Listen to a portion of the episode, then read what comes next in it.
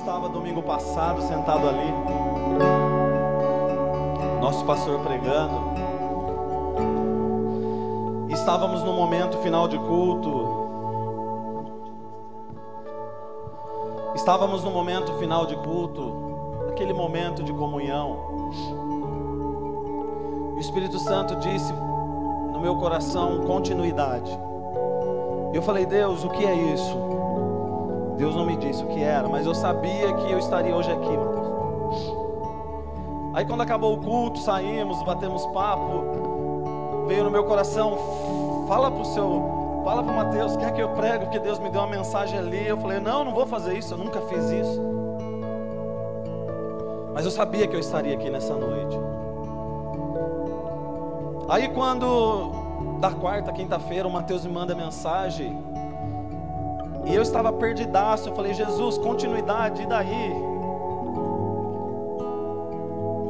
E a minha esposa me perguntou: Você já sabe que você vai pregar? Eu falei: Acho que sei, mas eu estou meio perdido.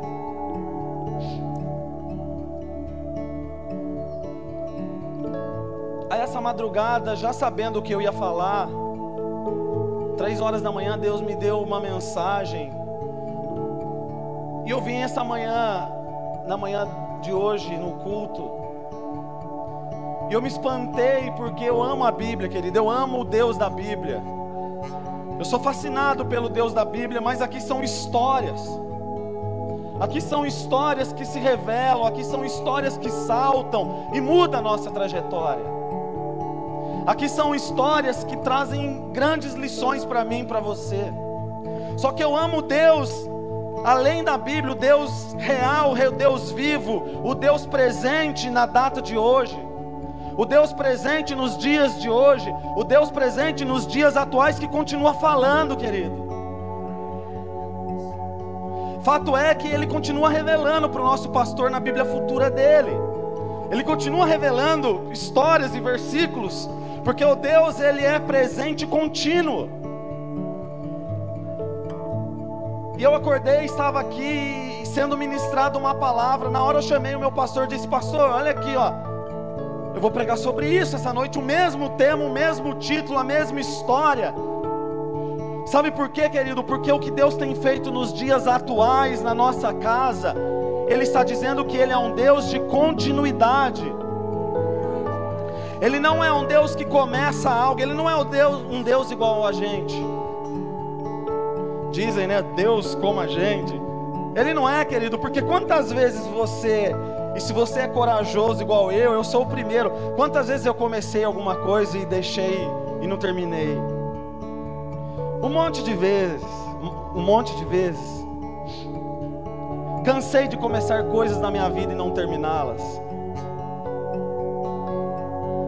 Quando Deus ele começa algo, querido, a Bíblia diz que a obra dele é completa. Fato é que você está aqui. Um dia ele disse em seu coração: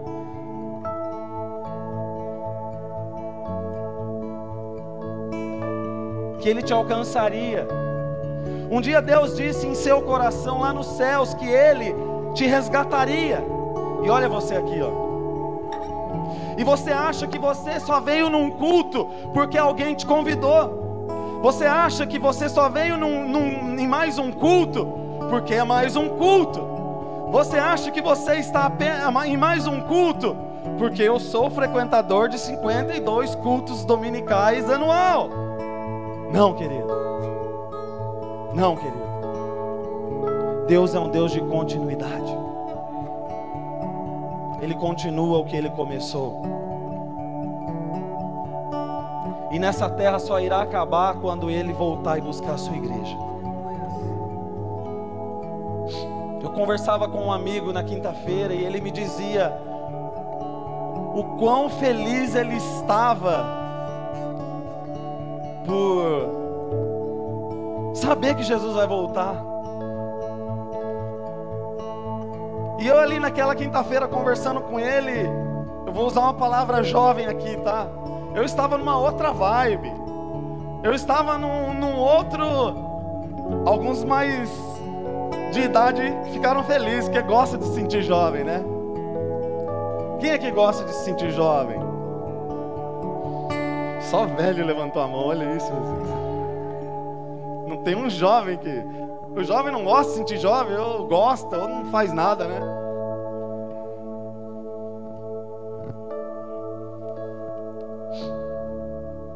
Jesus é bom, querido. E junto com a bondade dele vem a alegria. Hum.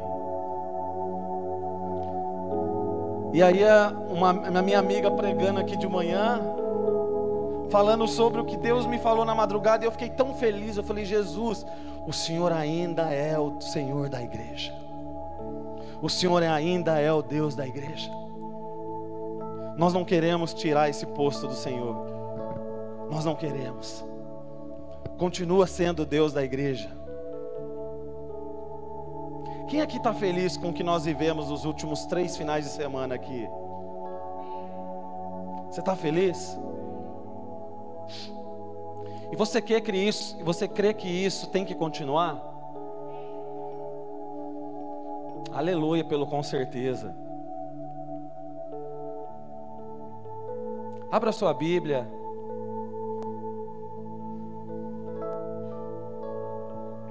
Meu Pai me ama e eu sou dele. E nada vai me separar. Pode cantar, querido, não é proibido, tá? Isso é um código. Quando o pregador disfarça que está alto para ele o tom, ele fica quieto para a igreja cantar. Tô contando um segredo, só de quem está aqui em cima faz, tá bom? Isso acontece direto. Quando o pregador, pregador, tá?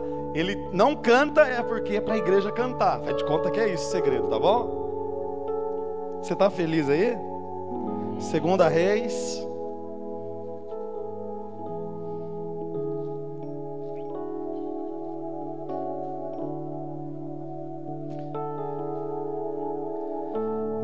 Pai me ama eu sou dele para sempre. Meu Pai me ama. Pode colocar aqui, por favor? Para sempre. Segunda Reis 4. Separar do seu grande amor. Segunda Reis 4, 8.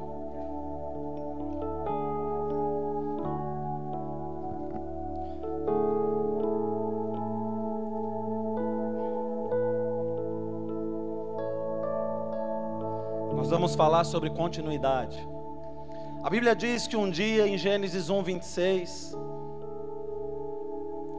Deus olhou para a terra e. Deixa, pode deixar em 2 Reis 4, 8.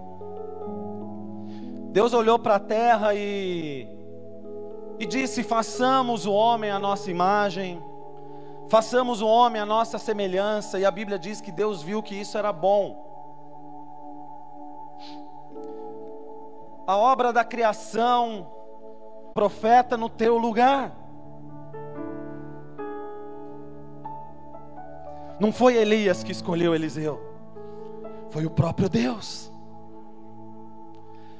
Mas o que eu mais amo em Eliseu, querido, é que um dia ele veio à frente do altar e disse assim: Eu aceito Jesus como meu Senhor, como meu Salvador. E eu imagino o profeta Elias pregando, entenda o, o, em forma de figura a história que eu estou trazendo. E eu imagino Elias pregando e, e, e chamando Eliseu para ser o seu sucessor, chamando Eliseu para ser ali o seu substituto, e Eliseu aceitando. E ele começa a congregar na igreja de Deus. Ele con congrega na escola de profetas. E ele entende um dia que ele precisava mais das coisas espirituais, as colocando em primeiro lugar do que as materiais. E Eliseu começa a tomar decisões em sua vida que faria dele um grande homem de Deus. Pede o que você quiser, Eliseu. O que você quiser, peça, que eu vou orar ao Pai, e se Ele conceder, será concedido. Eliseu só pensa em uma coisa. Apesar ele não era bobo, né? Se um dia o seu pastor te falar assim, pede para Deus o que você quiser, fala assim: eu quero pregar duas vezes melhor que você. Fala para ele isso.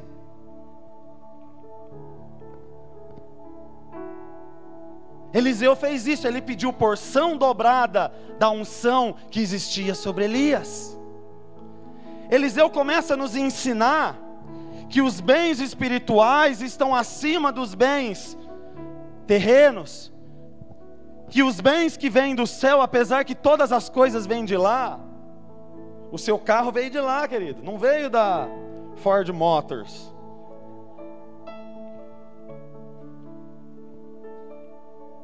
Não, vou defender o nosso lado, né?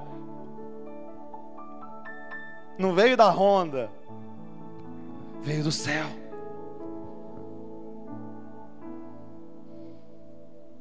E Eliseu começa a viver sua vida. Elias parte. E a Bíblia diz que Eliseu, ele costumeiramente saía de Samaria e viajava alguns bons quilômetros para orar no Monte Carmelo. Igual eu e você. Você sai lá do Parque Três Maria, desce ali a avenida, sai ali na Dutra, passa. Você que está assistindo e não é de Taubaté, vai no Google Maps depois pesquisa. Porque você quer orar, você quer buscar a Deus. E você sai do Parque Três Maria e vem até a Vila São José. Você que mora lá na cidade de Deus, lá nos confins da terra, sabe? E você pega lá o seu meio de transporte e, e viaja até a, a Vila São José. E costumeiramente, como Eliseu, você ia para um lugar para buscar ao Senhor.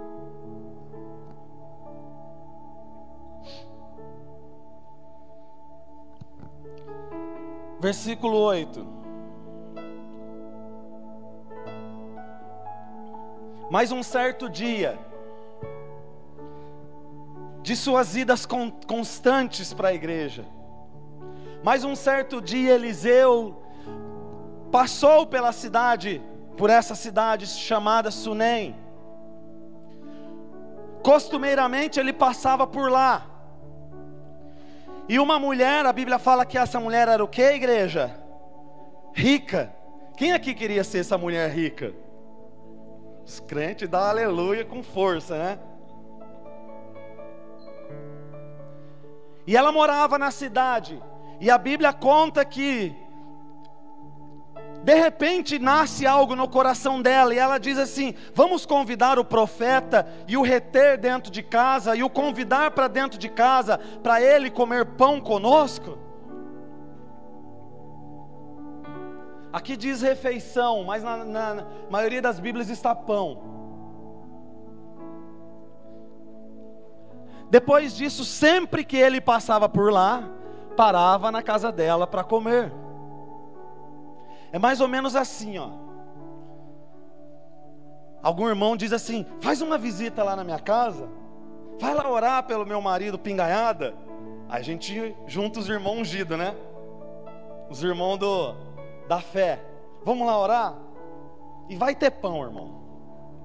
Vai ter pão, vai ter suco, vai ter um monte de coisa. E imagina todas as vezes que você passasse por lá, aquela mulher te convidasse, vem aqui comer alguma coisa. Era mais ou menos isso que estava acontecendo. Querido, comer pão significa para nós, nos nossos dias atuais, o passar por um lugar e ser retido para comer pão significa para mim, para você, para nosso, para os nossos cultos, o, o, o nosso atual do que Deus tem feito nessa casa local. Significa esses cultos. Deus está retendo e está nos convidando, domingo após domingo, passe aqui venha comer um pouco de pão.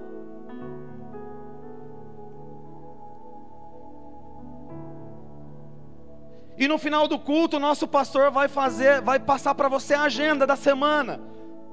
Quarta temos culto de manhã, sexta temos sexta do clamor, sábado vai ter conferência e você vai estar aqui. Por quê? Porque existe um convite para você querendo te reter, te convidar, te chamar, te prender para você comer pão.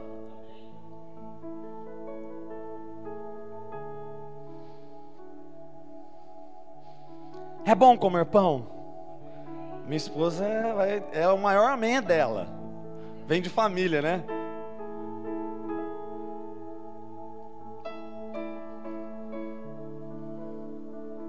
Versículo 9. A mulher diz ao marido: Sem dúvida, este homem que sempre passa por aqui é um santo homem de Deus. Em algumas versões bíblicas e nas mais tradicionais diz assim: Eu tenho observado. Ela chama o marido e diz assim: Eu tenho observado que todas as vezes que esse homem, junto com o seu servo, para aqui e é retido para comer pão, eu tenho observado que ele é um homem de Deus, ele é um santo homem de Deus. A pergunta que eu nos faço: como homens e mulheres que somos de Deus, né? Meu pai me ama, eu sou dele, para sempre, para sempre. Olha que que algo eterno, né? Será que as pessoas ao meu redor, será que Eu lembro um dia que eu estava na fábrica muitos anos atrás. E aquele dia eu não estava bem, eu estava meio mal. E eu estava andando, eu tinha um trabalho para fazer num galpão do fundo. Um jovem me acenou atrás de sua máquina, uma prensa ali de 500 toneladas. Para quem já trabalhou em produção sabe. Ele me chamou e ele me disse: Renan, vem aqui. Aí eu falei assim: Fala, querido. Ele, ele era crente também. Ele falou assim: Eu vejo uma luz quando você passa andando pela fábrica aquilo lá me alegrou de um jeito. Eu precisava ouvir aquela revelação de Deus naquela tarde. Não que fosse desviar, não que fosse abandonar a fé, mas tem dias, irmãos, tem dias que precisamos ouvir de Deus, que existe uma luz que reflete em nós.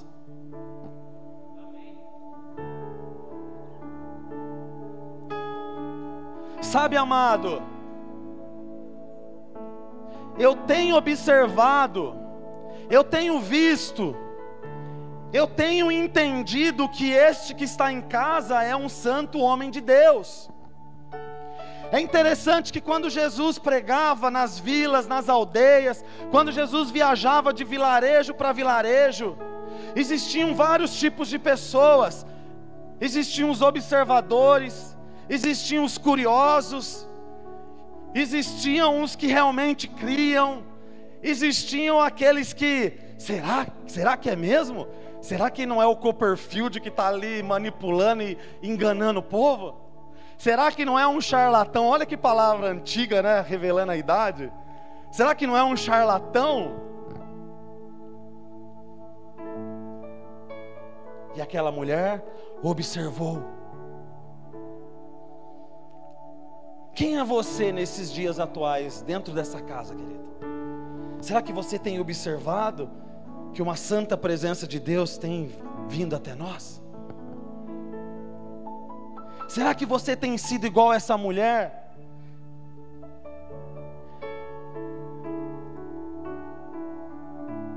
Que dentro da casa observou um santo homem de Deus está aqui.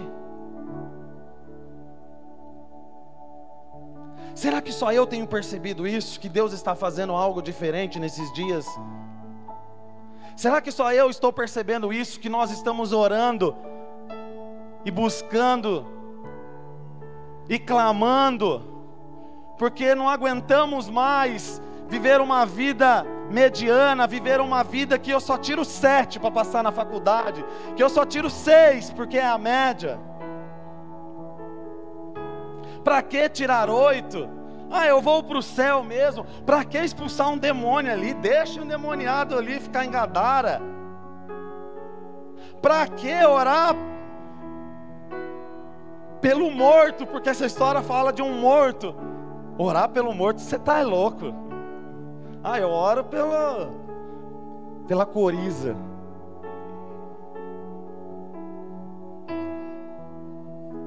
Eu era jovem. E eu estou em casa, novo convertido aqui, ó. Novo convertido assim, né? Eu estava afastado de Jesus e voltei. Novo convertido. E minha mãe chega e fala: Filho, morreu tal pessoa em tal lugar. Eu já contei essa história aqui. E você precisa levar a vizinha, porque estão fazendo um velório na casa lá da. Carta de novo. Peguei a vizinha e fui. Ouvindo o pastor Benê pregando, contando milagres, culto de sexta-feira aqui. Tinha mais endemoniado que membro da igreja. Não tinha? Tinha, às vezes até nós tinha vontade de ficar endemoniado, né? Porque é bom rir. Jesus vai pegar você já já, fica rindo. Fica rindo aí. Hum.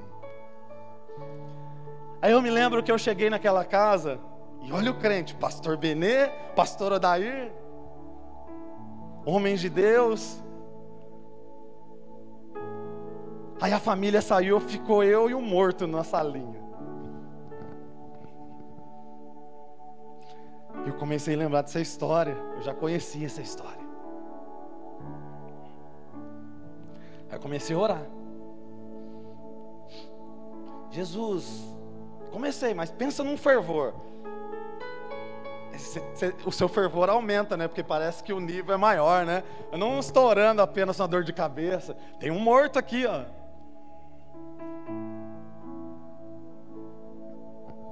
Eu comecei a orar. E eu falei assim: eu vou deitar em cima desse homem. Eliseu fez. Aí quando eu fui, um, um, algo me parou e disse assim: e se ele não espirrar sete vezes? Não, Jesus, mas se eu orar e ele ressuscitar, eu saio igual um retardado, um louco aqui gritando na sala e, e o povo vai aceitar Jesus. E eu fiquei naquela briga interna, naqueles quatro, cinco minutos. E se eu estiver deitado em cima de um morto e entrar a mãe, entrar o irmão, eu estou frito aqui.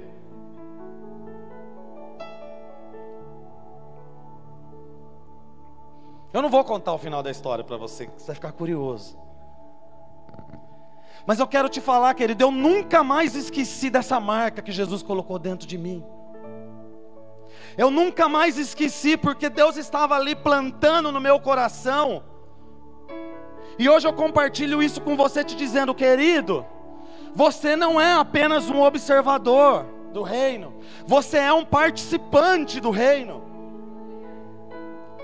A vontade de Deus, querido, é que você seja um participante do reino dEle. Sabe, querido, o reino que Ele deixou do, do céu e trouxe para a terra para desfrutarmos.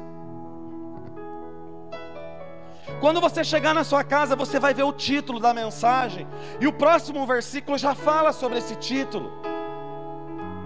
Aquela mulher, ela observa, ela participa de cultos, ela recebe pão, ela come pão, ela tem comunhão com o profeta.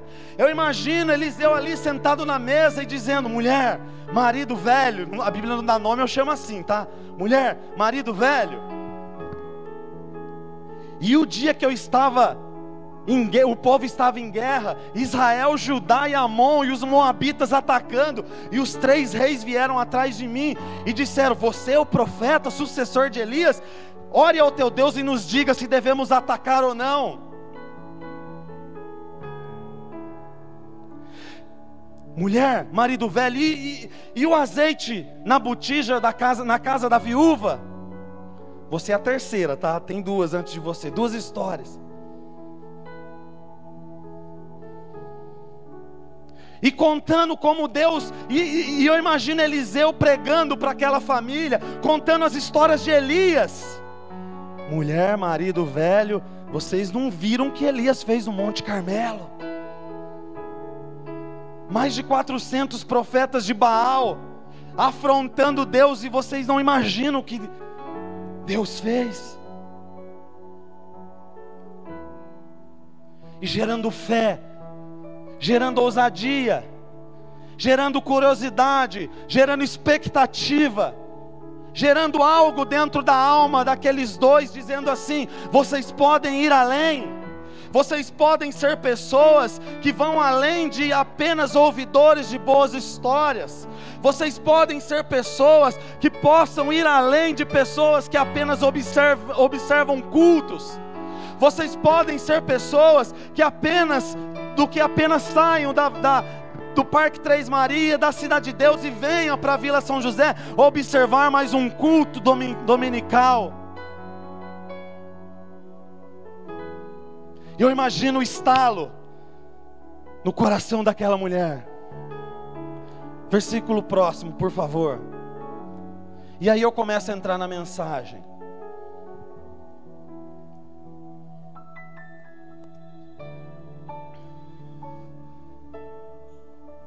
Na minha Bíblia diz: façamos um quarto junto ao muro Construamos um quarto junto ao muro. Marido, tem observado que este homem que frequenta a nossa casa e come pão conosco é um santo homem de Deus. Porém, façamos ir além do que ser apenas um observador. Continuar algo que Deus já está projetando nas nossas vidas.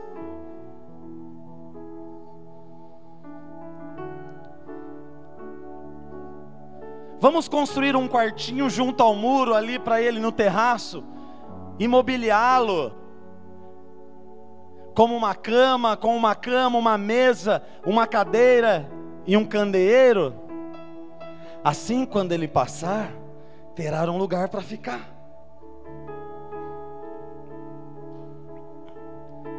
Meu pai me ama e eu sou dele para sempre, um lugar para ficar. Ó. Meu Pai me ama e eu sou dele para sempre, e nada vai te separar do seu grande amor.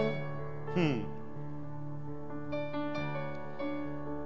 E aí, existem pessoas dispostas a ir além?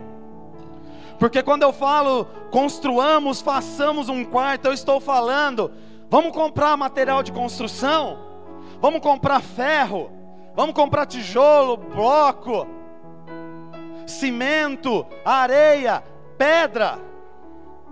Vamos nos dispor, vamos nos planejar. Vamos ver, apesar que a mulher era rica, mas vamos ver se temos condição para fazer isso. O convite, querido, para os nossos dias é: eu quero ir além do que apenas observar. Eu quero, a hora que o Espírito flui, a hora que o Espírito está fazendo, a hora que o Espírito está tocando, será que eu estou disposto a liberar o que está aqui dentro para fora?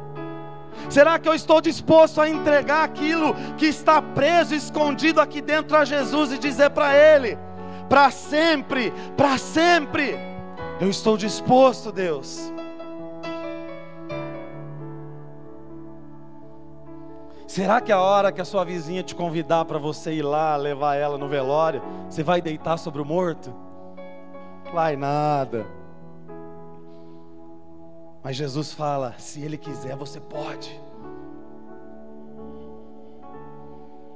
Se Ele quiser, você pode.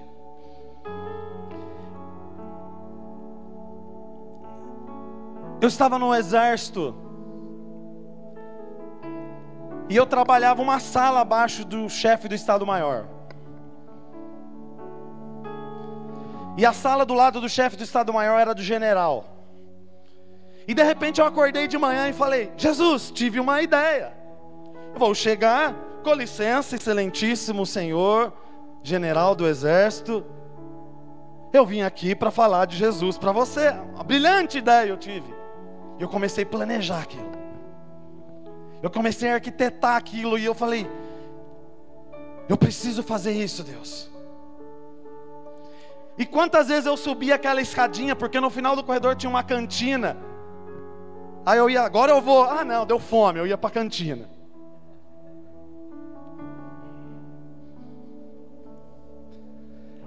Já alimentei-me, vou voltar, agora eu vou. Aí eu dava graças a Deus que alguém me chamava.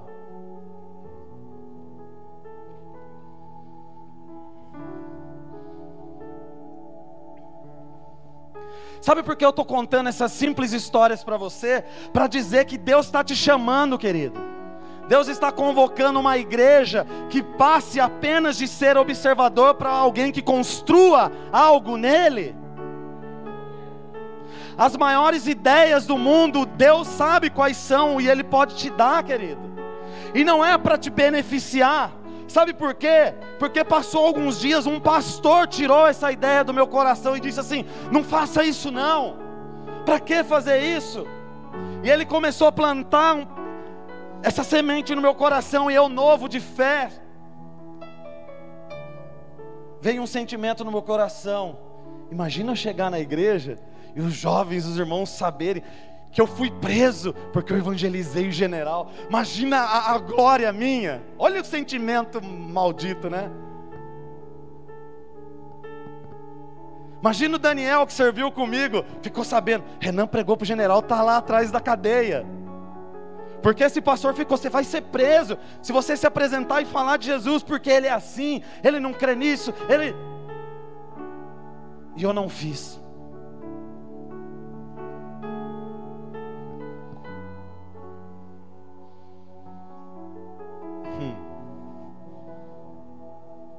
Eu estou aqui mexendo com você, querido. Porque essa semana Deus vai te falar algumas coisas e você vai decidir. Se você quer apenas observar, passar e comer na cantina, ou se você quer construir algo.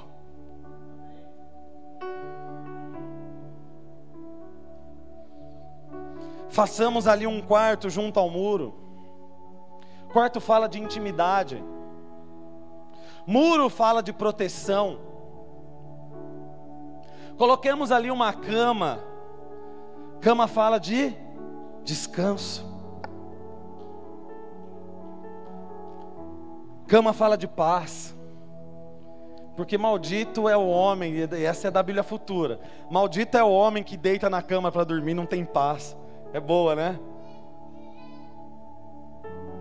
E existem muitos homens assim.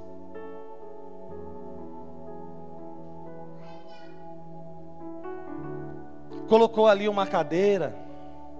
Cadeira fala de sustentação. Cadeira também fala de honra.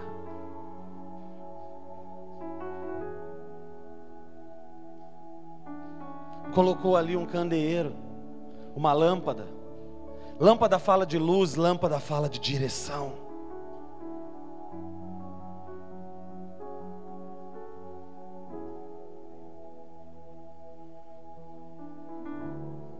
Lâmpada fala de onde eu devo ir. É muito mais do que apenas um quarto, querido. É muito mais apenas do que um lugar para um homem de Deus. E trazendo e viajando nos anos essas, essas palavras para nós essa noite. Deus te convida a você sair de apenas um observador e algumas coisas, porque já tem alguns construindo. Deus te convida a você construir um lugar em Deus. E tudo isso que eu falei, que está simbolizado nesses móveis e objetos, é isso que a presença de Deus, alguns benefícios que ela traz para as nossas vidas.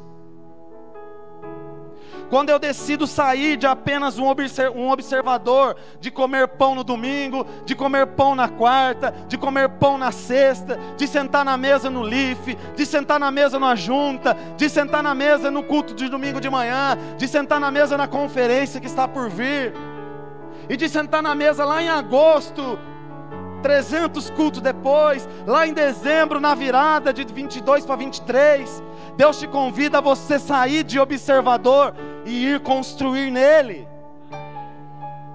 A pergunta é: a pergunta é, querido, quem está disposto a isso? Elias estava e ele disse: Deus só tem eu. Deus falou assim: Não tem, não, Elias. Olha o meu dedinho para você, Elias. Tem mais sete mil que não se dobraram. Querido, não tem só você, não. Não pense que se você decidir ir construir, vai ser só você, não, querido. Tem um monte aí fora construindo, junto com a decisão que você vai tomar hoje. O Espírito Santo está nos chamando para um tempo diferente nesta casa, querido. O maldito desânimo que assola os meus irmãos, Deus está dizendo: Eu sou maior que esse desânimo. Eu sou maior que essa vontade de ficar no meu sofá e por motivo algum ir para a igreja. Querido, o convite para você é sair de observar para construir. Tem corajoso aqui? Tem gente disposta a isso, querido? Tem gente disposta a ir incomodar o pastor e dizer assim: Pastor, eu tive uma ideia que não que seja nada a ver a ideia, mas vai incomodar ele. Liga três horas da manhã para ele, você desconta. Pastor,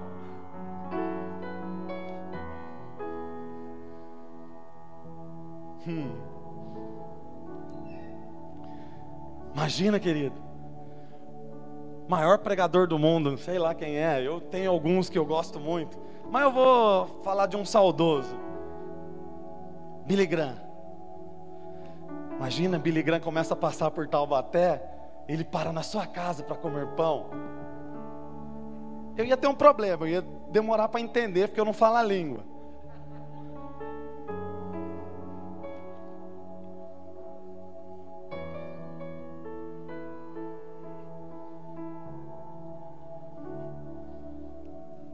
Mas Billy Graham, querido, é o Billy Graham.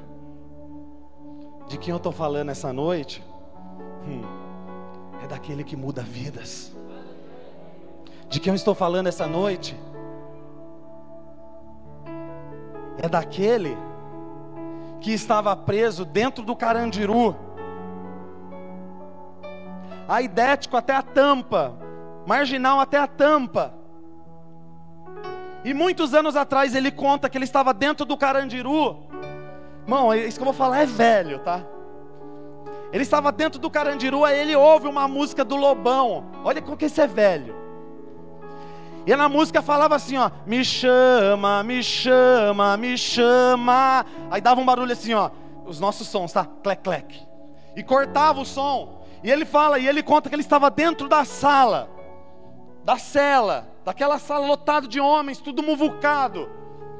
E ele ouvia de novo, lá longe, numa festa: Me chama, me chama, me chama. E dava, travava. E ele falou: Quem está me chamando? E o Espírito Santo diz: Eu te chamo, Jesus.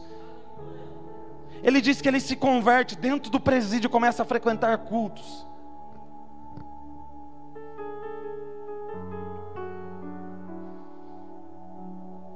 Se converte, começa a pregar dentro daquela prisão, começa a ganhar almas daquela prisão, e ele entende que Deus não tinha chamado ele para observar, Deus tinha chamado ele para construir. Ele sai e começa a pregar na, nas comunidades em São Paulo, começa a ganhar alma, mas ele tinha um problema, ele era idético, soro positivo.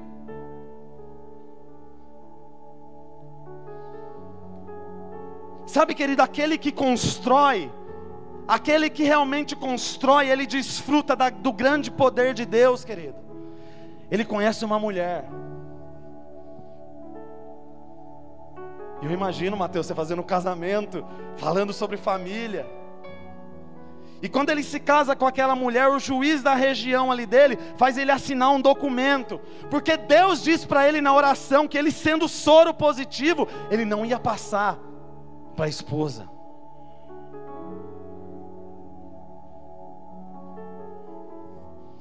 E aí? E aí? Ele assina o documento, eu me responsabilizo. Que Deus disse para mim, olha que maluquice. Até hoje os dois filhos e a esposa são negativos.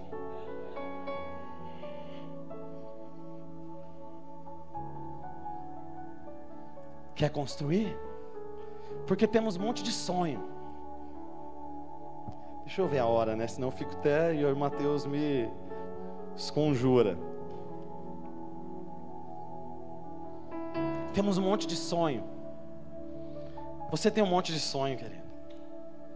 Eu perguntei aqui quem queria ser a mulher rica aqui. Os irmãos levantaram a mão com vontade.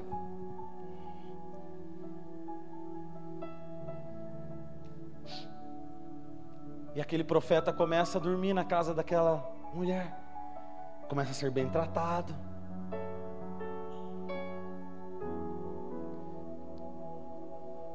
É disso que eu estou falando essa noite. O quão bem tratado estamos tratando aquele que nós resolvemos deixar habitar dentro de nós. O quão bem tratado, queridos, estamos. O quão hospitaleiro estamos com o Espírito Santo que foi dado com todo carinho para mim e para você. Sabe, eu imagino no, eu vou, eu vou falar algo aqui estranho, mas eu imagino a inveja de Abraão, de Moisés. Eu imagino esses grandes homens de Deus olhando. É lógico, é, é uma história que eu estou contando, mas eu imagino esses homens sabendo. Todos aqueles homens têm o Espírito Santo, aquilo que às vezes, num momento, aquilo que o pai, na hora da morte, ia lá abençoar o filho, o Espírito Santo entrava nele e ele profetizava para o final hora da morte, querido.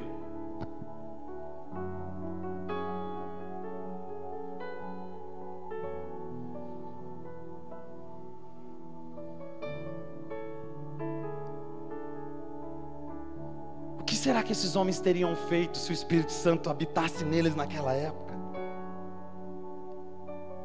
O que será que esses homens teriam construído a mais? Que eu e você estamos deixando de construir, amado. Sabe, Deus tem um propósito para a igreja dele. Deus tem um propósito para essa casa. E o propósito é que quando a presença de Deus realmente é convidada para dentro de casa, quando a presença de Deus realmente é convidada para dentro da nossa vida, não apenas como observar e frequentar momentos de comunhão de pão. Eu estou sendo claro que eu estou pregando para vocês, igreja. Quando eu digo frequentar mesmo, eu estou falando de cultos, estou falando de reuniões, eu estou falando de ano após ano, dia após dia, dezenas de anos após dezenas de anos e olhar para dentro de nós e falarmos assim: Deus, será que eu ainda estou aqui? Ou eu consegui chegar aqui? Sabe, talvez 98% de vocês nunca vai pegar um microfone aqui em cima, querido. E graças a Deus por isso. E graças a Deus por isso, porque você está onde Deus te chamou. Você precisa ser bem resolvido no que Deus te chamou, querido ser bem resolvida onde Deus te colocou. Porque se Deus te colocou na engenharia, seja o melhor engenheiro. Se Deus te colocou na medicina, seja o melhor médico. Se Deus te colocou numa linha de produção, seja o melhor linha de produção.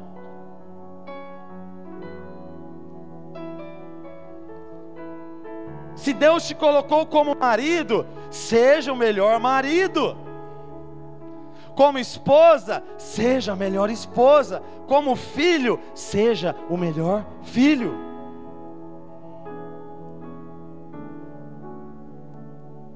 Sabe, Eliseu está lá, sempre que passa na cidade, para ali na casa da irmãzinha, e dorme, come pão, e passa ali tempo que ele quiser, pois ele tem um quarto. Eu imagino o Espírito Santo olhando para o Pai e dizendo: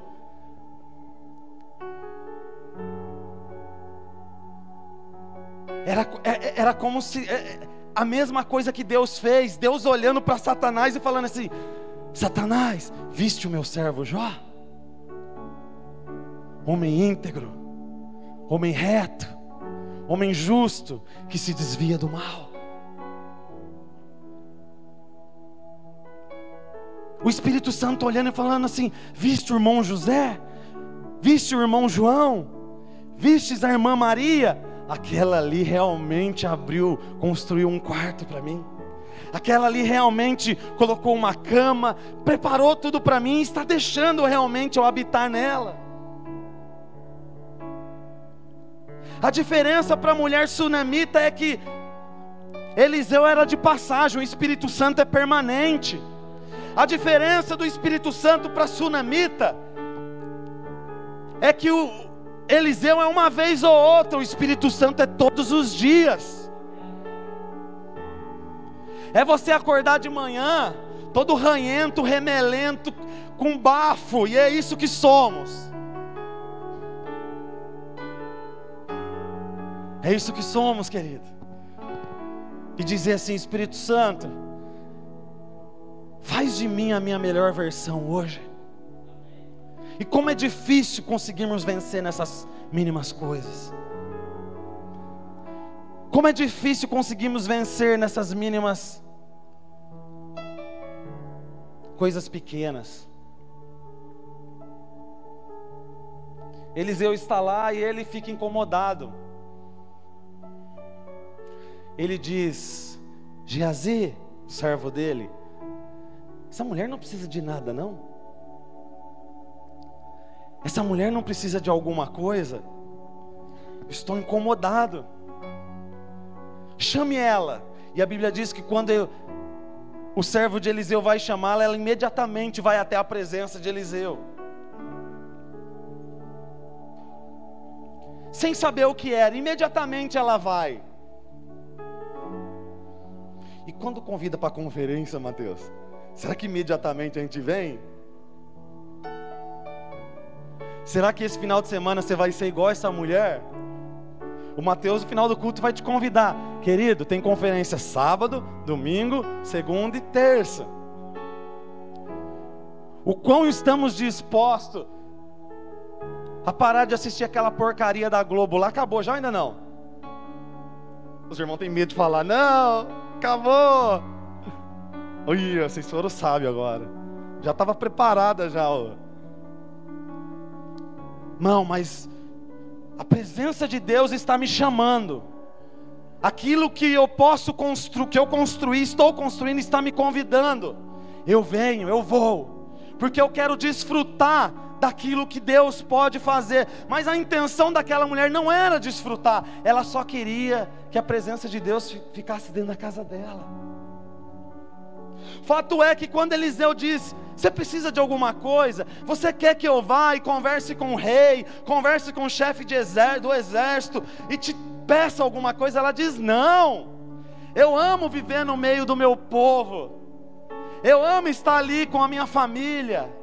Eu não preciso de nada. Talvez se fosse eu e Eliseu falasse para mim, eu ia chegar com a minha lista de pedido de 2022. Tá aqui, ó, ó, ó. Carro zero, casa mobiliada e quitada na Caixa Econômica Federal, graças a Deus, 30 anos. Ah, eu quero um filho. Ah, eu quero dinheiro na conta. Ah, eu quero e me dá, me dá, me dá, igual a musiquinha do Danone, né?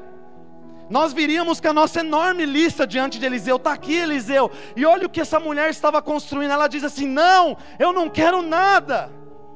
Sabe, querido, quando você decidir falar para Deus: Deus, eu não quero nada, Deus vai te dar o que você mais quer. Ele vai dar para você o que você mais precisa. E esse é o grande segredo da vida cristã. Esse é o grande segredo da vida cristã. Porque enquanto você está preocupado em honrá-lo, enquanto você está preocupado e decidido, e fala, Deus, eu quero dar tudo o que eu tenho para ti, eu quero construir algo te entregando o melhor de mim, a minha melhor versão, a versão que não fala mais palavrão, a versão que não fofoca mais, a versão mais calma, querido, isso serve para todos nós, incluindo o altar.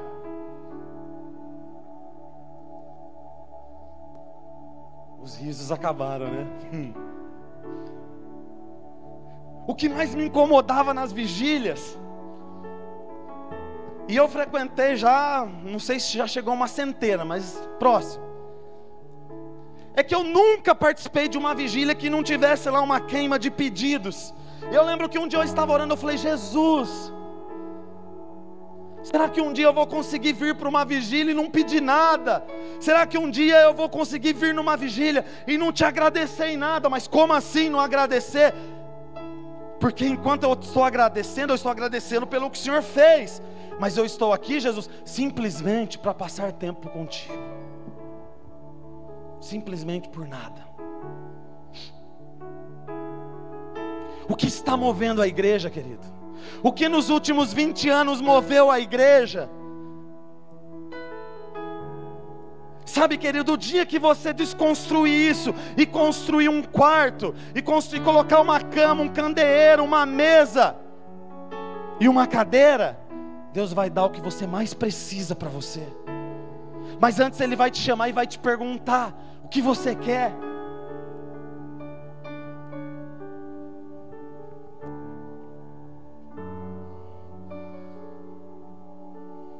Nós precisamos de tantas coisas e Deus sabe.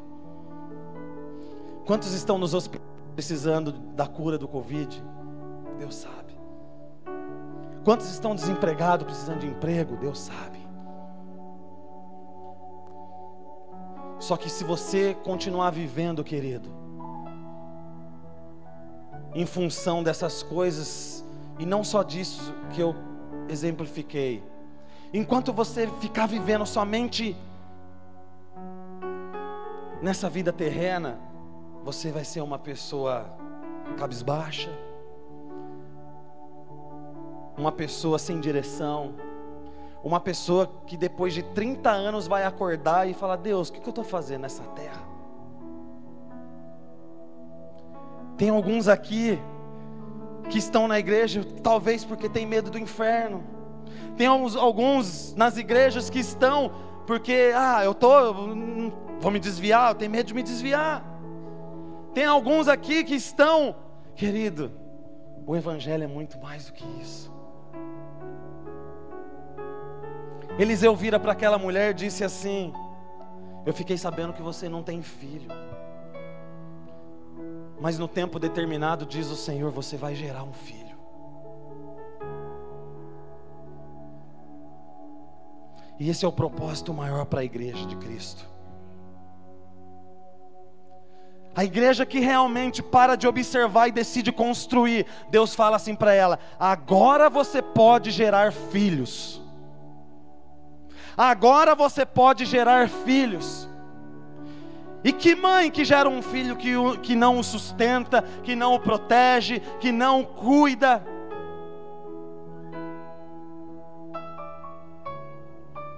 É natural. A presença de Deus, querido, a presença de Deus realmente faz com que nós sejamos capazes de gerar filhos. E eu digo para você, e eu quero ir além do que talvez você está entendendo. Gerar filhos fala da sua profissão, gerar filhos fala do seu intelecto, gerar filhos fala da sua família, gerar filhos fala de tudo que você coloque, venha colocar a sua mão. Sabe aquela música? Tudo que eu tocar abençoado será. Tudo que eu tocar abençoado. Tom totalmente diferente, né? as minhas mãos estão cheias da tua construção.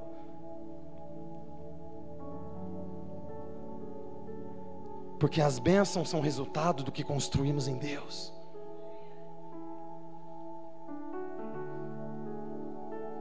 Eu vi um testemunho hoje que um pastor estava pregando para a multidão, ele começou a contar eu deixei tudo por Jesus.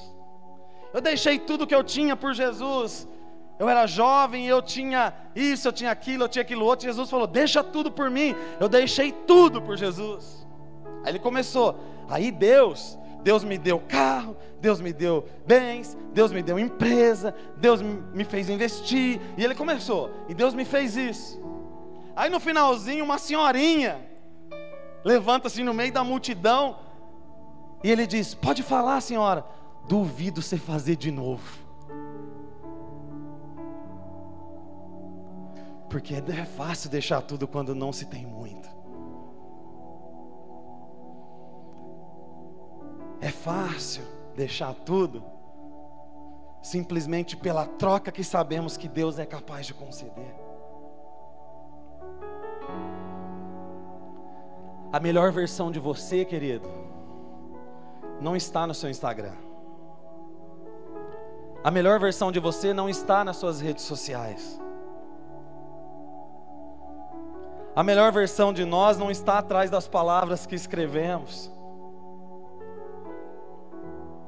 A melhor versão de nós é construída, sabe aonde? Iniciando aonde você está hoje, na mesa comendo pão. Tá claro isso que eu estou falando essa noite? Querido, tudo isso que eu prego bate em mim antes. a melhor versão de nós mesmos. Você já se perguntou para Deus, e aí eu quero causar uma confusão na sua mente. Você já se perguntou para Deus que a profissão que você exerce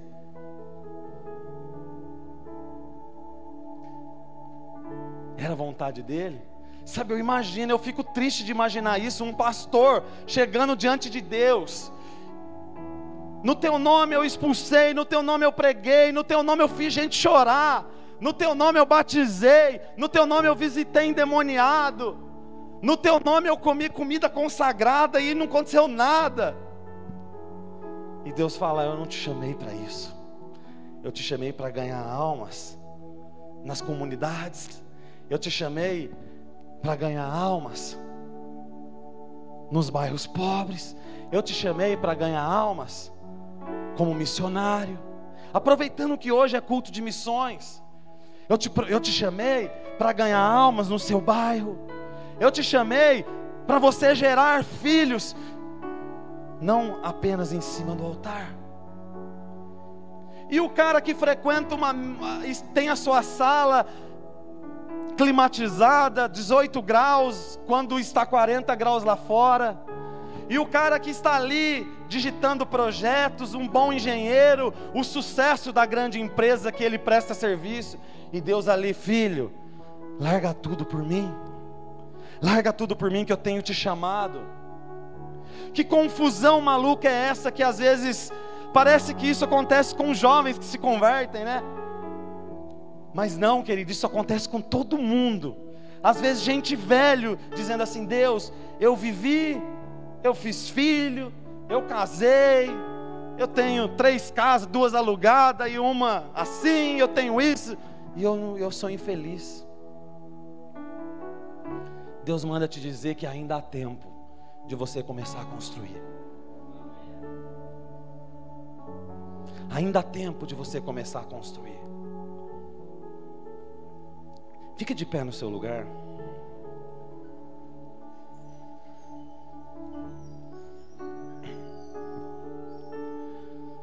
Meu pai me ama e eu sou dele para sempre. Meu pai me ama e eu sou dele para sempre. E nada vai me separar do seu grande amor.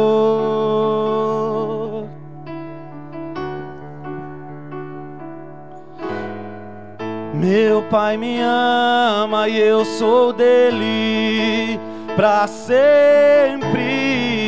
Meu pai me ama e eu sou todo seu para sempre. Nada vai, nada vai, nada vai me separar de ti. Aleluias, aleluias, Espírito Santo. Meu Pai me ama e eu sou todo seu para sempre. Meu Pai me ama e eu sou teu para sempre. Nada vai me separar do seu grande amor. Espírito Santo, começa a tocar vidas nessa noite. Espírito Santo, começa a tocar vidas nessa noite. Espírito Santo, querido, libera o que está aí dentro de você preso. Sabe, tem pessoas aqui com ódio de outros, tem pessoas aqui presos, às vezes, talvez mais de 10 anos, com raiva de alguém. Tem pessoas aqui presas a, a alguma palavra que te, a, te, te prendeu há muito tempo atrás. E Deus está falando: tira de dentro de você, tira e entregue. Sabe, querido, entrega o teu caminho ao Senhor, confia nele e no final, e Ele tudo o fará.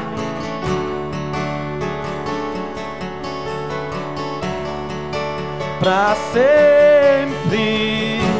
Nada vai nos separar do seu grande amor. E aí, tem alguém aqui comigo? Tem alguém aqui comigo querendo?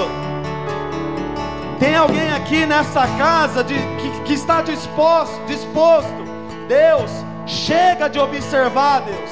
Chega de observar, é muito bom comer pão. Mas façamos, façamos, façamos, construamos algo. Se você está disposto, querido, eu te convido a você levantar a sua mão.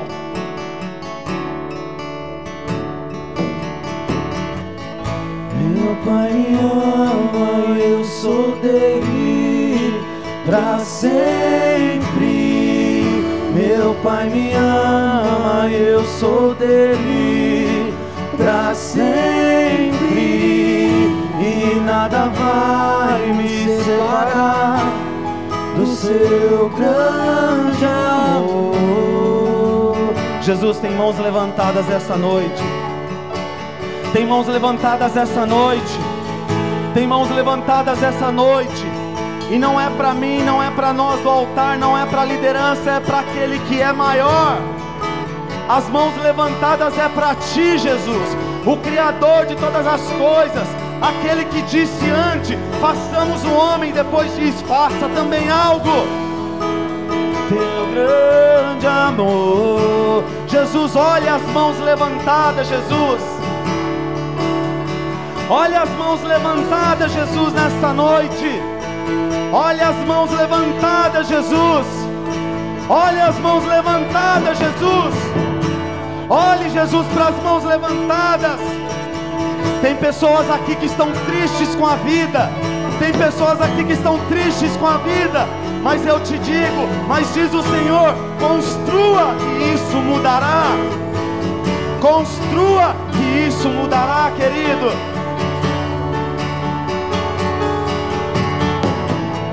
Meu pai me ama e eu sou dele para sempre. Meu pai me ama e eu sou dele para sempre. E nada vai nos separar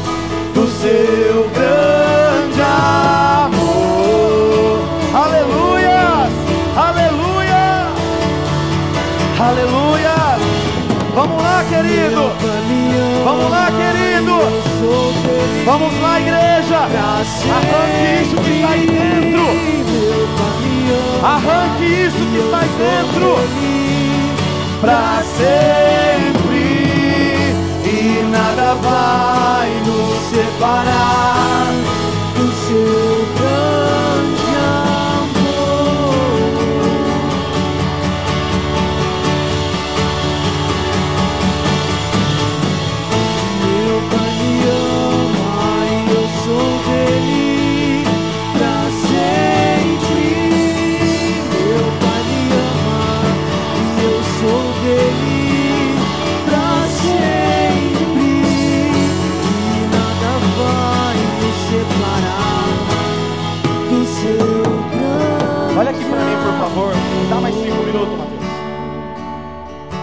menino cresce. O menino cresce. Coloca para mim o versículo. E eu vou partir para a parte do encerramento. Você vai entender tudo que Deus está fazendo com você essa noite.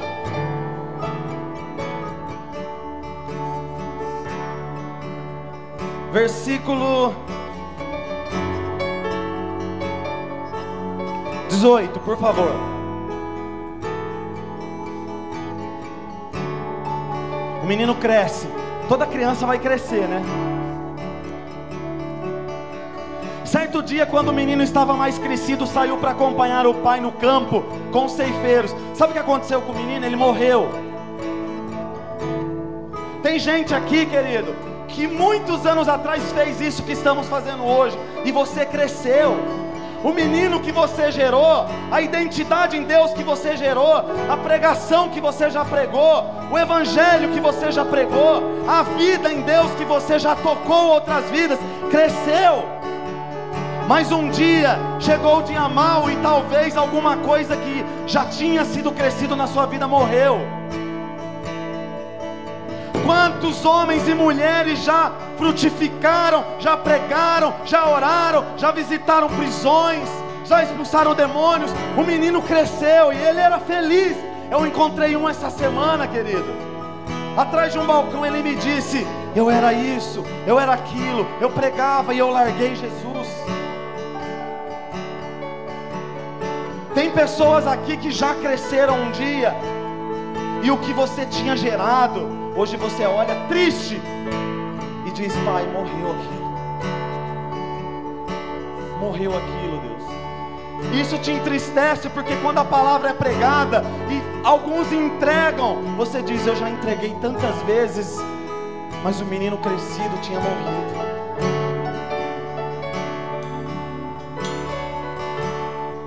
Mas Deus disse para você: o que morreu, querido, foi gerado de uma construção. O que morreu, querido, foi gerado de uma mesa que tinha pão. O que morreu, querido, foi gerado não no mundo terreno, mas no mundo espiritual. Aquela mulher diz: vai tudo bem para todo mundo que pergunta, e vai atrás do profeta quando ela chega até o profeta, o profeta diz: Deus não me revelou. E aquele profeta vem junto com aquela mulher.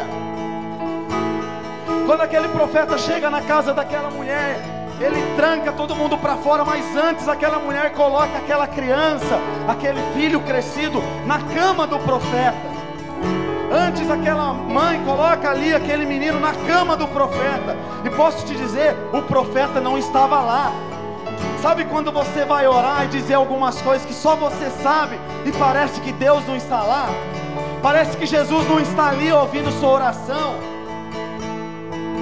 Mas mesmo assim, aquela mãe põe o que ela gerou e estava morto na cama do repouso, onde a presença de Deus repousava. Aquela mãe sabia o lugar que ela tinha que ir e colocar aquilo que estava morto. Ela sabia onde ela tinha que levar aquilo que morreu. A fé de muitos cristãos estão morrendo.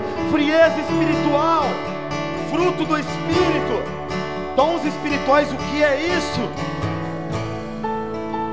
Dons ministeriais. Existe um lugar, e mesmo que você olhe e fala, a presença de Deus não está aqui, mas mesmo assim eu sei o lugar, eu sei o que eu construí, eu sei o quarto que eu construí, eu sei o quanto de ferragem eu comprei, eu sei a milhagem de bloco, a metragem de areia, a metragem de pedra. Eu sei o que eu construí. Você está entendendo, querido? Você está entendendo que Deus está ministrando aí dentro do seu espírito? Vai além do seu corpo, que vai além da sua alma, é no seu espírito. De continuidade. Façamos algo para Deus.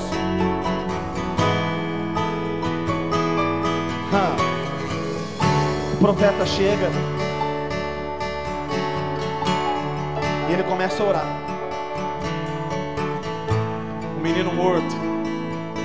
A Bíblia diz que o profeta deita em cima do menino. Ele sopra o fôlego de vida dele, ele faz algumas coisas, e a Bíblia diz que o corpo do menino aquece, mas o menino não ressuscita.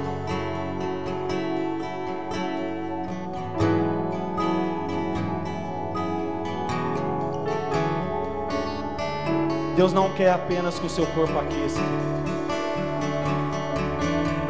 Aquecer é diferente de ressuscitar.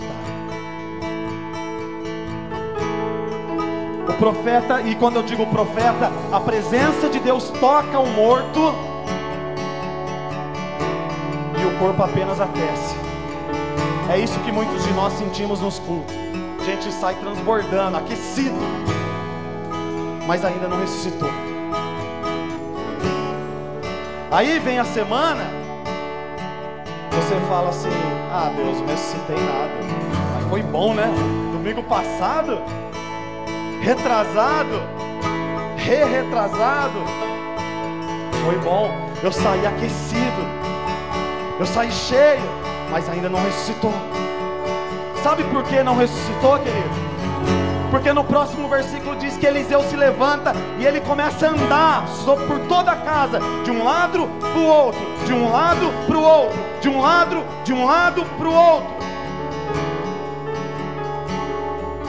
É necessário Jesus andar dentro aí da sua casa, do seu coração, de um lado para o outro. Senão você nunca vai ressuscitar, querido. Jesus precisa andar aí dentro do seu coração de um lado para o outro porque senão você vai continuar sendo um crente apenas aquecido. Você vai continuar sendo um crente apenas ali, ó. Olha, foi bom. Nossa, que culto, que presença. Aí a semana vem, o dia seguinte vem e você fala: Eu ainda não ressuscitei. Eu ainda não consigo. Meu Pai me ama e eu sou dele. O convite para você essa noite de tudo que eu preguei, esquece é, de, é que você deixe Jesus aí andar de um lado para o outro dentro do seu coração. Se você não quiser guardar nada que eu preguei, querido, guarde isso. Jesus tem que andar dentro de você de um lado para o outro, tocando sua vida espiritual, tocando sua vida sentimental, tocando sua vida matrimonial, tocando sua vida profissional, tocando sua vida física tocando sua vida mental, tocando seus sonhos, tocando seus desejos, tocando seus projetos, tocando aonde suas mãos tocam, tocando aonde seus olhos veem, tocando aonde sua boca fala, tocando aonde seus pés andam.